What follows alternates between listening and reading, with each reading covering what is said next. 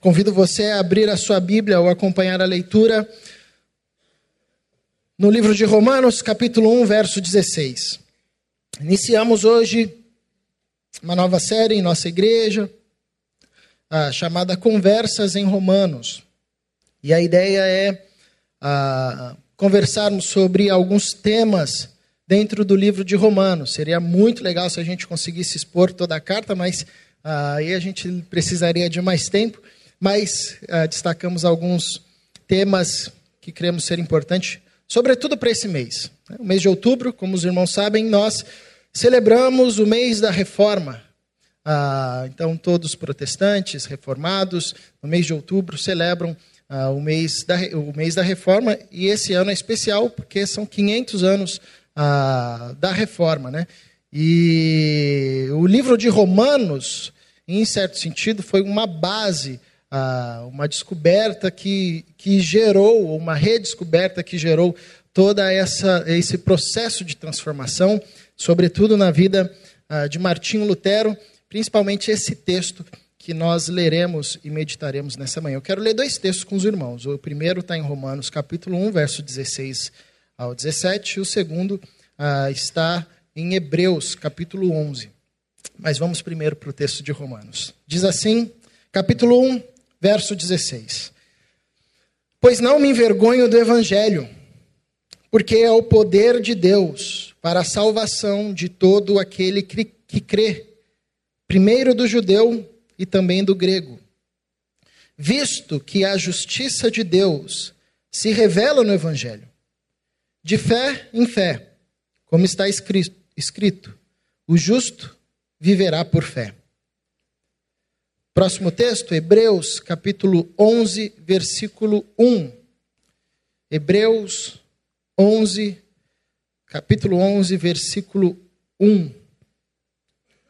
Diz assim: Ora, a fé é a certeza de coisas que se esperam e a convicção de fatos que se não veem. Ora, a fé é a certeza de coisas que se esperam, a convicção de fatos que se não veem. Oremos mais uma vez. Paizinho, continue a ministrar ao nosso coração, continue a falar ao nosso coração, por tua graça. É o que dá sentido a este encontro. O Senhor nos comunica a graça de diversas formas. Através do abraço de um irmão, da fala de um irmão, da oração de um irmão, através dos louvores, através do silêncio, através do nosso serviço. E cremos que também o Senhor nos comunica graça através da tua palavra. Que esse momento de exposição da tua palavra nos seja rico e enriqueça a nossa vida. Apesar de nós, da nossa pequenez, de sermos pecadores, falhos, que o teu Santo Espírito encontre liberdade em nós e haja abundantemente no nosso meio, gerando transformação. Em nome de Jesus. Amém.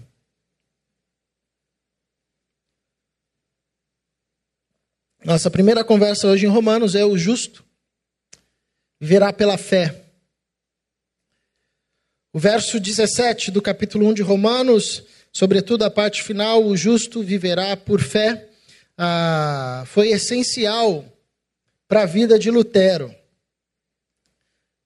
Interessante que Lutero teve dois momentos marcantes na sua vida. Primeiro foi a sua conversão, quando ele está ah, em viagem, é, pegando uma tempestade muito forte e sentindo que a morte estava ali próximo dele e ele faz uma, um voto a Deus. Ele diz que se ele sobrevivesse daquela tempestade, ele sairia dali direto ah, para um mosteiro, ele sairia dali direto para uma vida dedicada exclusivamente para Deus.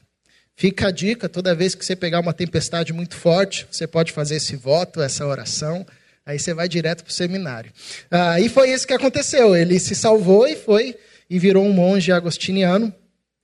Mas como os irmãos sabem, a, a religião, ela, quando desprovida a, da graça e da temática da graça de Deus e da justificação que Deus nos, prove, nos, nos concede através da obra de Cristo Jesus, a religiosidade torna-se um fardo, e essa era a caminhada de Lutero. Ele era atormentado, literalmente, por ah, espíritos malignos e por um peso de culpa que não saía do seu coração. Isso apertava todos os dias, porque todos os dias ele acordava se sentindo culpado diante de Deus, ah, como se ah, fosse impossível agradar ou saciar a justiça de Deus. E ele estava certo, até que ele, ah, em seus estudos, eh, se debruça sobre este capítulo de Romanos, sobretudo o verso 16, o verso 17, onde ele relembra da justiça de Deus revelada no Evangelho, revelada na obra de Jesus Cristo de, de Nazaré. Uh, e esse texto salta aos olhos e vai direto ao seu coração, relembrando a ele que o justo viverá por fé. E a partir de então, uh, ele começa a elaborar suas teses, e a partir daí a gente tem na história aquilo que nós conhecemos como reforma uh, protestante. Interessante, eu acho ah, um aspecto interessante de destacar, como um texto bíblico pode mudar toda a história. Como um texto bíblico tem o poder não apenas de transformar a nossa vida, mas em transformando a nossa vida, gerar consequências que a gente nem imagina na história. Porque foi o que aconteceu com a reforma protestante, que não se, não se limitou apenas ao campo religioso.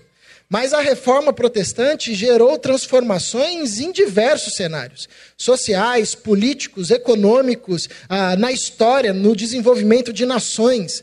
Isso foi um marco na história da humanidade.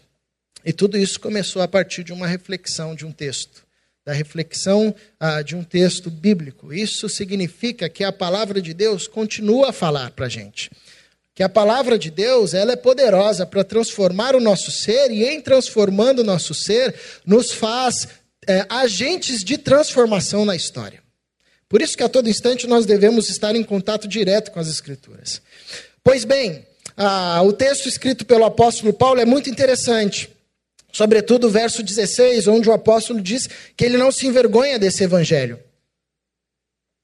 Ele, no começo do capítulo, expõe o que é esse evangelho, e todos sabem, mas não custa relembrar, o apóstolo Paulo diz no começo do capítulo 1 que esse evangelho é a promessa de Deus dada através dos profetas, que Deus enviaria o seu filho, o Salvador, ah, ele padeceria a morte de cruz, mas ressuscitaria por ser ah, um homem justo e nele não encontraria pecado nenhum. Uh, e ao ressuscitar, isso seria para nós a possibilidade, para todos aqueles que crescem, a possibilidade de salvação, a possibilidade de transformação. Esse é o resumo do Evangelho que o apóstolo Paulo diz não se envergonhar. É interessante que essa carta é escrita aos romanos. Paulo tinha muito desejo de ir a Roma, mas nunca conseguia, era sempre impedido por alguma questão ou outra. Mas tinha uma igreja em Roma. Ah, algumas décadas depois da ressurreição de Jesus, a fé cristã começou a se expandir, saindo de Jerusalém e chegando até Roma. Então dá uma trazida à memória aí o, o mapa geográfico, né, para você ver que é uma distância assim a, perco a se percorrer. E mesmo ah, sendo ah, a princípio uma fé nova ou um movimento novo, ela já a fé cristã já estava se expandindo. E tinha uma igreja ali em Roma. Isso é muito legal, porque é um movimento que nasce na periferia da periferia da periferia, começa a crescer ah, a partir da mensagem de um homem, de um mestre que nasceu na periferia, que viveu de forma periférica, que tinha uma vida ah, nada bela aos olhos daquela cultura, ah, que morreu de forma vergonhosa. Essa história começa a crescer começa a se expandir e chega no coração do mundo antigo. Chega em Roma, o maior império daquela época. E Paulo escreve uma carta a esses irmãos. Então, além de ter uma igreja ali em Roma, agora tem um registro, uma carta, palavra de Deus no meio daquele povo. Olha que interessante. Tinha tudo para dar errado. Porque Roma era a, o centro do universo daquele momento, o centro do mundo naquele momento. Ali tinham os principais escritos dos principais filósofos, dos principais ah, poetas, dos principais políticos. E chega uma carta de um sujeito desconhecido, de um local, local desconhecido, uh, um local periférico, e uma carta com um tema central, que era o Evangelho, que residia numa pessoa central, que era Jesus Cristo. Não era rei, não tinha ah, herdeiros, não tinha ah, uma descendência de realeza ah, nessa perspectiva política, história, social. E chega essa carta a esses homens. Tinha tudo para dar errado. Tinha tudo para passar de forma desapercebida. Mas não. Interessante que essa carta chega como não quer, como alguém que não quer nada e vai tomando espaço a tal ponto que fala mais alto, ah, um momento histórico começa a falar mais alto do que os principais poetas e filósofos ah, e juristas e pensadores de Roma. Isso é incrível. Isso é o que nós podemos chamar de poder do Evangelho, de poder de Deus. É mais ou menos o que Jesus disse quando foi explicar o reino de Deus aos seus discípulos, dizendo que o reino de Deus é como uma semente de mostarda.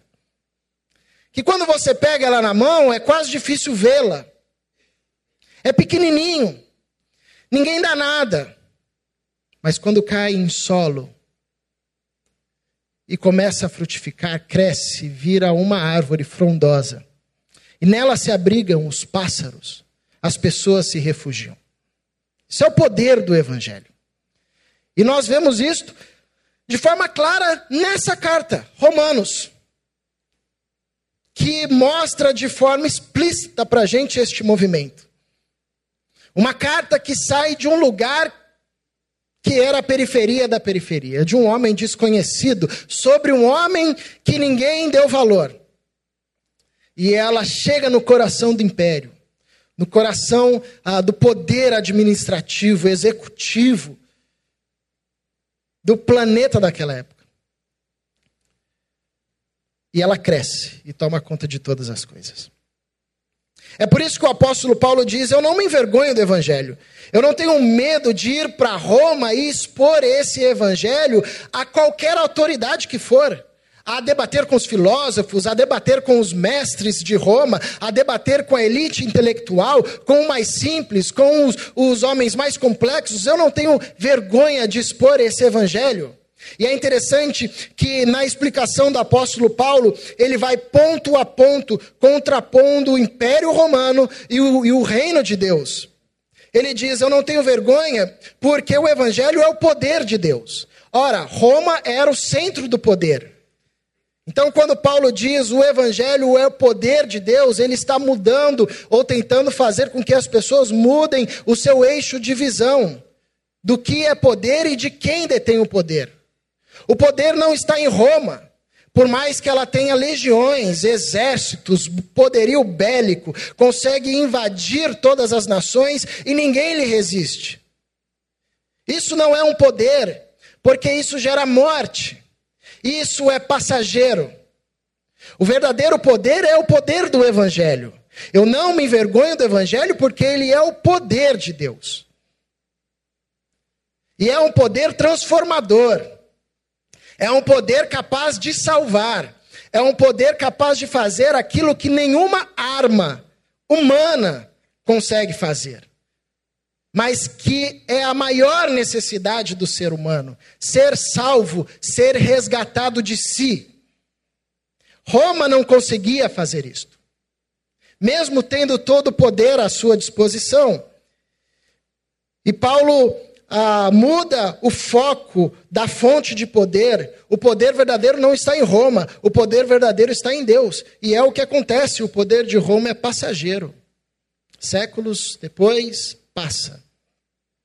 Surge uma nova potência que cai. E depois uma outra potência que cai. Mas o poder do evangelho permanece, continua, continua a crescer como essa árvore frondosa. Ele também diz que é o poder de Deus para a salvação, Salvação era uma prerrogativa de Roma que chegava a determinado local dizendo: Nós agora temos a vida, a verdade para vocês, nós temos a salvação, nós sabemos como viver.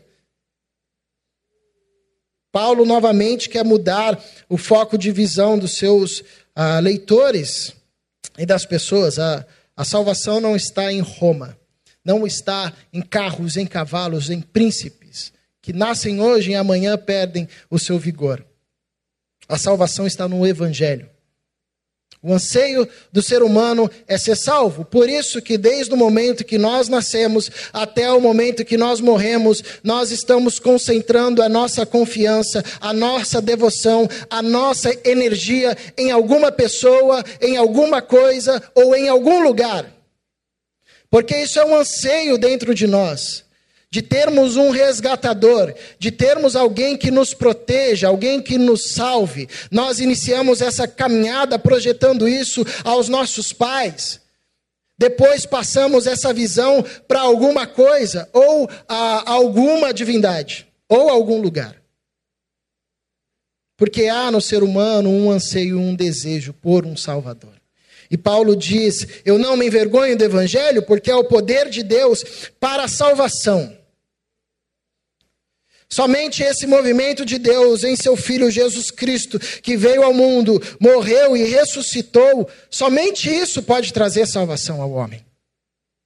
Mas ele continua contrapondo os valores do Império Romano, dizendo: ele é o poder de Deus para a salvação de todo aquele que crê. Porque o Império Romano, em certo sentido, trazia salvação, conforto e bem-estar, segurança, mas para os seus. E nem todos os seus desfrutavam isso, apenas uma camada muito especial.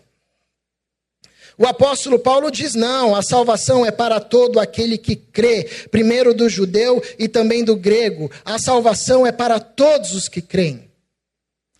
A salvação não é uh, um movimento, uma ação de Deus na história para salvar apenas um povo étnico, mas é para judeu, para grego, para judeu, para gentil. Como o apóstolo Paulo vai dizer também no livro uh, de Gálatas, que em Cristo não há mais judeu, nem gentil, nem senhor, nem escravo, nem homem, nem mulher, Deus se faz um em todos. Jesus Cristo é aquele que derruba a parede uh, que fazia separação entre os homens. Novamente, Paulo contrapõe uh, o Império Romano com a mensagem poderosa do Evangelho. O poder é de Deus. O poder é o poder do Evangelho que salva os homens e salva todo aquele que crê. Ele continua dizendo ah, que no Evangelho se revela a justiça de Deus. Justiça era uma temática do Império Romano. O código de lei de Roma era avançadíssimo. O direito romano, a gente estuda ele até hoje. Ninguém podia fugir, ninguém podia escapar, era o referencial de justiça. E Paulo, aqui com o Evangelho, está contrapondo isso de novo, fazendo com que os homens mudem o foco, porque é assim a nossa trajetória. A gente sempre busca poder, salvação, justiça em lugares que nos concedem isso de forma ah, superficial ou de forma passageira. A todo tempo. A história do ser humano é essa saga. Ah, do nosso olhar procurar ah, poder, procurar, procurar salvação, procurar justiça em lugares que parecem nos conceder isso, mas não nos concedem. E a justiça de Deus é diferente da justiça do Império Romano, porque a justiça do Império Romano era a justiça que matava o pecador e matava o pecado era a justiça implacável. A justiça de Deus é a justiça que é saciada em justiça e concede possibilidade de misericórdia. A justiça de Deus mais alta, mais sublime do que a justiça dos homens, enquanto a justiça humana gerava morte e não vida e acrescentava ainda mais estados de injustiça, a justiça de Deus sendo mais sublime, eterna, pura, equânime. Era a justiça, que era, além de saciada, de ser saciada, promovia a possibilidade de misericórdia. Ou seja, matava o pecado sem matar o pecador. Sem matar o ser humano. Matava e aniquilava com a velha vida e aquilo que nos coloca em débito com Deus, ah, sem nos matar ou nos dando possibilidade de vivermos da forma como deveríamos viver visto que a justiça de Deus se revela no Evangelho. Então, Paulo novamente contrapõe que a lógica ah, de justiça e a verdadeira justiça não está no Império Romano, mas a verdadeira justiça está no Evangelho.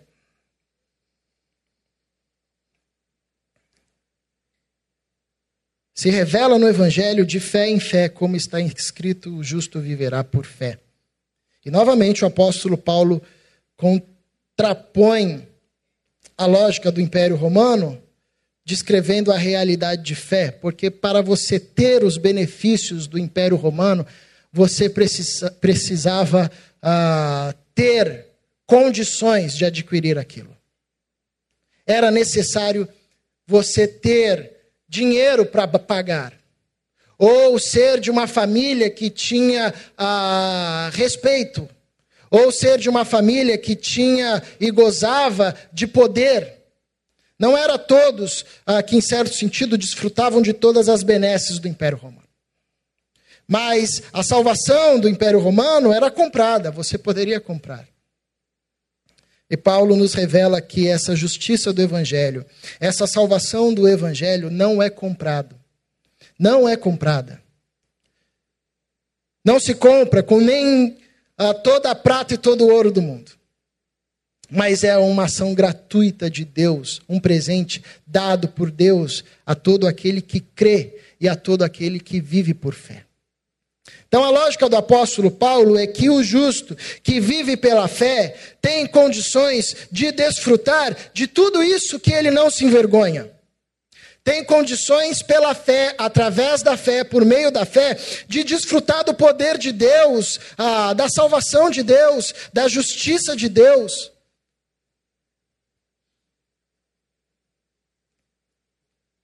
E talvez a pergunta que nos surge aqui é: o que é fé?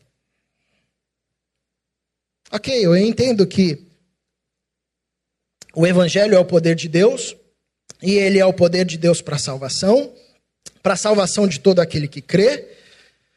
E no Evangelho se revela a justiça de Deus da forma mais bela, o justo padecendo em lugar uh, do injusto, para que o injusto se tornasse justo e justificado de uma vez por todas. E sei que isso é uma caminhada de fé, de fé em fé, se inicia em fé, se faz por fé e até o final pela fé. Mas o que é fé? O texto de Hebreus nos ajuda. A gente não precisa inventar uma resposta quando a Bíblia já traz essa resposta, né, sobre fé. Então você não precisa ficar inventando o que é fé, já que a Bíblia já responde. Hebreus capítulo 11, verso 1, ora, a fé é a certeza de coisas que se esperam e a convicção de fatos que se não veem. Eu acho interessante esse texto porque ele trabalha com ah, palavras sólidas, certeza, convicção. Interessante que toda vez quando a gente pensa em fé, nós pensamos em um negócio muito subjetivo, em uma coisa muito assim, é, efêmera. Mas o autor de Hebreus não, trabalha a fé com palavras fortes, sólidas. Ora, a fé é a certeza, não é dúvida, não é um será, talvez, não é uma expectativa ah, duvidosa, mas é uma certeza. E é também uma convicção. Não é que o sujeito pensa ou acha, ele tem convicção. Por isso que é um presente de Deus, como Paulo vai dizer no livro de Efésios. Ah, vocês são salvos ah, pela fé, e a fé não é. Ah, pela graça sois salvos mediante a fé, isso não vem de vós, é um presente, é dom de Deus. Porque sendo dom de Deus, nos concede levar para esse patamar, ah, não da dúvida, não da, dessa efemeridade, mas esse ambiente da certeza e da convicção. Isso não quer dizer que na caminhada de, de fé não cabem perguntas ou dúvidas. Isso até ajuda a amadurecer a nossa fé, esse processo de reflexão. Mas aqui, em termos de existências, em termos de essência, uh, o autor nos ensina que fé é uma certeza e uma convicção. O apóstolo Paulo diz: o justo viverá por fé. Logo, lendo o apóstolo Paulo a partir do livro de Hebreus e esses dois textos juntos, nós podemos entender que o justo vive a partir de uma certeza e a partir de uma convicção. Eu e você, nós caminhamos a partir de uma certeza e a partir de uma convicção. Ou seja, o chão que pisamos é sólido. Ah, nós é que às vezes somos tentados e diariamente a achar que o, o chão sólido é isso aqui, ó. Que a gente vê, que a gente apalpa. Porque nós somos filhos do iluminismo, herdeiros do racionalismo científico. Então a gente só acha que é válido isso aqui, o que a gente apalpa, o que a gente vê. Mas nas escrituras, sólido é o que a gente não vê. O C.S. Lewis diz isso de uma forma brilhante quando ele vai interpretar a passagem do Cristo ressurreto, ah, quando ele aparece aos seus discípulos.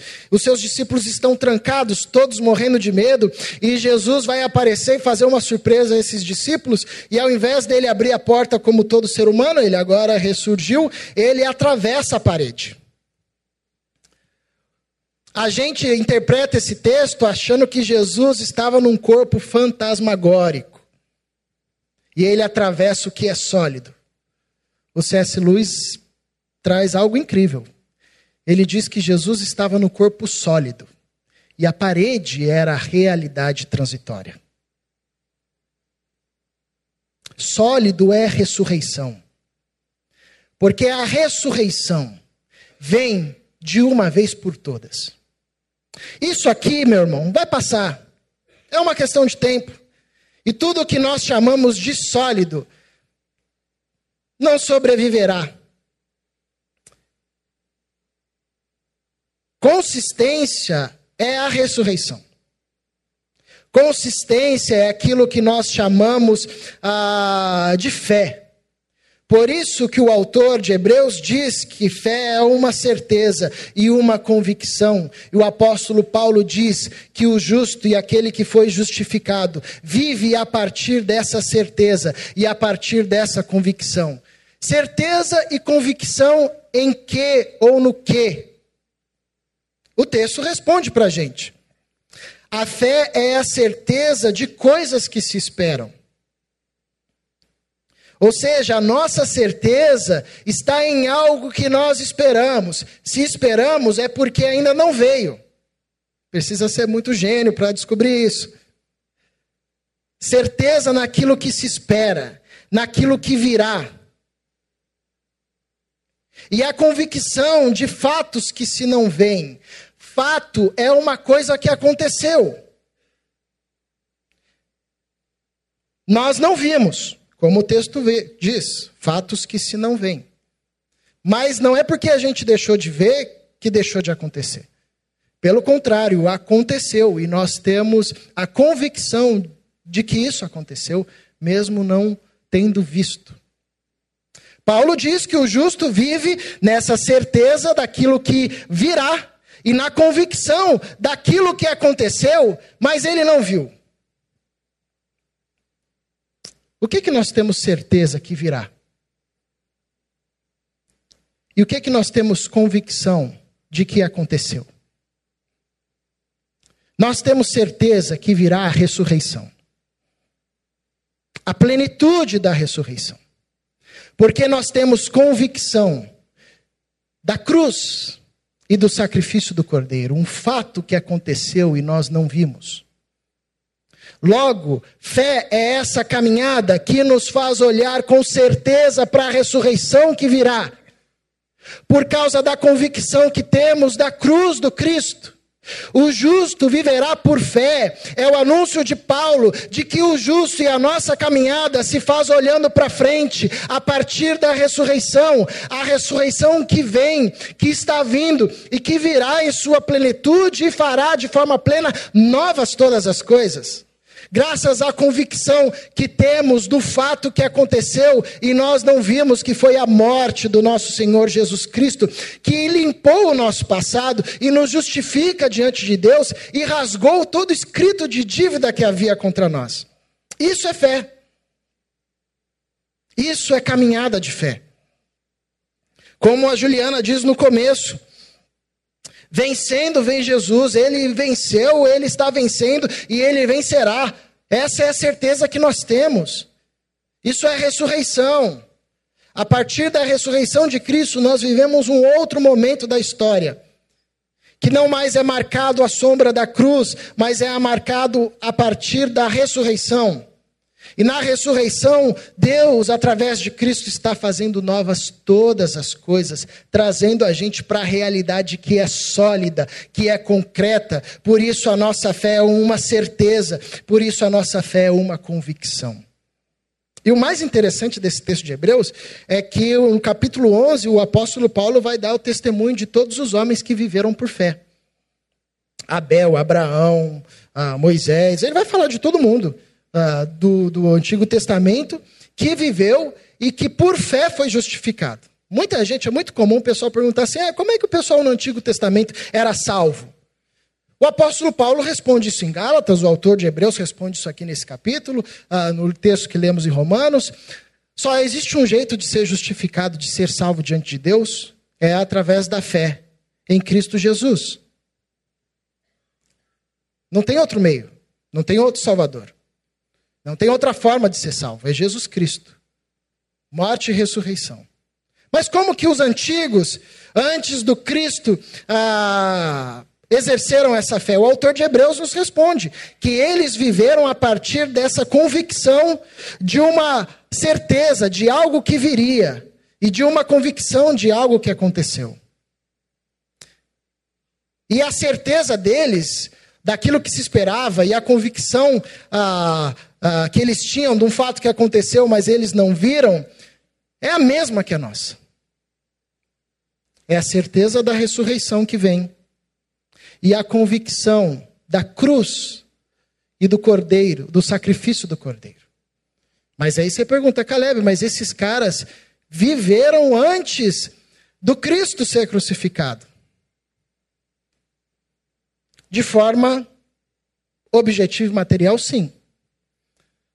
Mas não da forma do ser, porque o apóstolo Pedro, na sua primeira carta, capítulo 1, verso 18, 19 e 20, vai dizer: Vocês não foram comprados por prata, nem ouro e nem qualquer outra coisa corruptível da vã maneira que vocês viviam.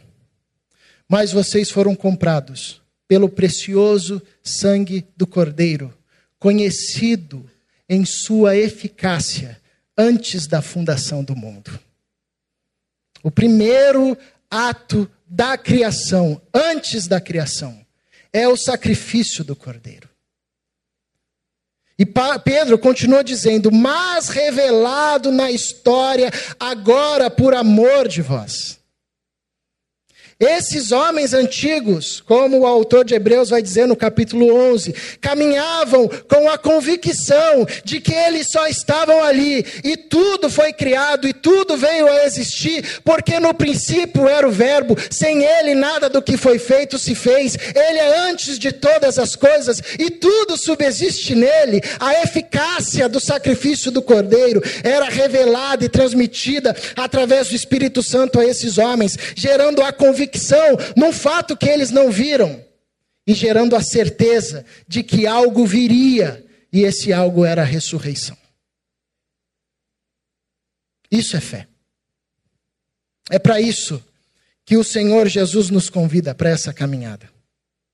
E é assim que o justo vive. Fé é muito mais do que um poderzinho que a gente tem para manipular o braço de Deus. Fé é uma certeza de que a ressurreição virá, está vindo e já está acontecendo. E a convicção de que nós estamos sustentados no sacrifício do Cordeiro, que nos torna justos e justificados diante de Deus, de uma vez por todas, para toda a vida e para toda a eternidade. Minha oração é que a gente caminhe e trilhe essa caminhada de fé. Que essa certeza e que essa convicção nunca se aparte de nós. Que cada vez mais, mesmo em cenários turbulentos e contraditórios, possamos ter certeza de que a ressurreição está chegando e está fazendo nova todas as coisas. E isso acontece por causa da convicção de que nós estamos no sacrifício do Cordeiro, por ele sendo sustentados e regenerados. Convido você a ter um tempo de oração, respondendo a Deus com suas palavras a esse texto, a como ele ecoa no seu coração.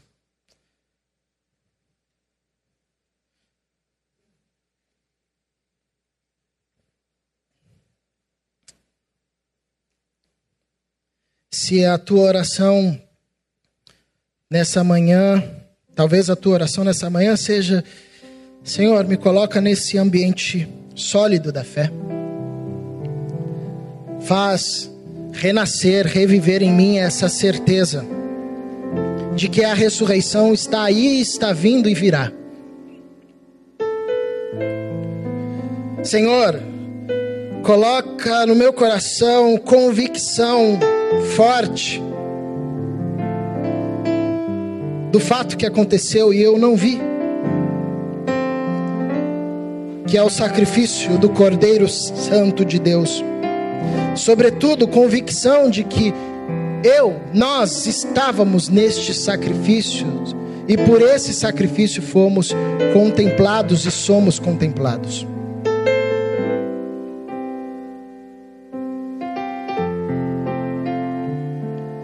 Paizinho, por tua graça, conduza-nos nessa caminhada de fé. Abra os nossos olhos para que possamos ver a dimensão do teu poder expresso no Evangelho, na boa notícia de que Jesus Cristo, teu Filho, se deu em nosso lugar, morreu, o justo pelo injusto, mas por ser Cordeiro Santo, a morte não pôde deter, porque a morte só detém aqueles a quem o pecado afeta. E teu filho, por nenhum pecado, foi afetado, e nenhum pecado lhe afetou. Por isso é o Cordeiro Santo de Deus, justo, e a morte não pôde deter, e a morte não exerceu autoridade e domínio sobre ele Antes, ele, o Cordeiro Santo de Deus, ressurgiu como um leão, bradando em alta voz, que agora todas as coisas, todas as pessoas, todos os que creem de todos os povos estão sendo reconciliados nele, para a glória do Deus Pai. Coloca-nos, coloca os nossos pés nessa trilha certa, convicta. Coloca o nosso coração nessa verdade. Que o nosso olhar não se perca, procurando poder, justiça, salvação, onde não se pode encontrar. Mas que o nosso olhar seja centrado em Ti na beleza do Evangelho. Ali sim reside todo o poder, toda a plenitude. Ali sim resiste, resiste, existe toda a justiça. Ali sim existe toda a salvação. Que caminhemos por fé para a tua glória em Cristo Jesus. Amém.